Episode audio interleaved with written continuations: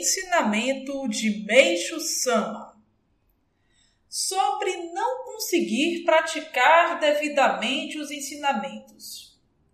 Interlocutor. Na prática dos ensinamentos, tenho tido fracassos, um após o outro. Peço perdão a Deus e quero ter êxito, mas não estou obtendo o resultado. Meixo Sama está muito vago e não consigo entender. Dê um exemplo.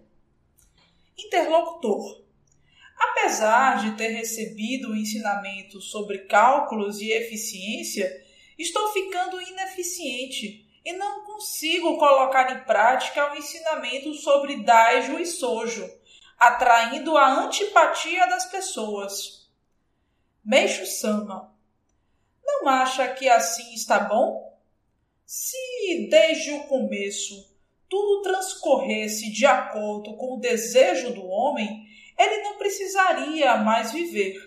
A vida consiste em esforçar-se sempre para que as coisas que não vão bem saiam de acordo com a nossa vontade.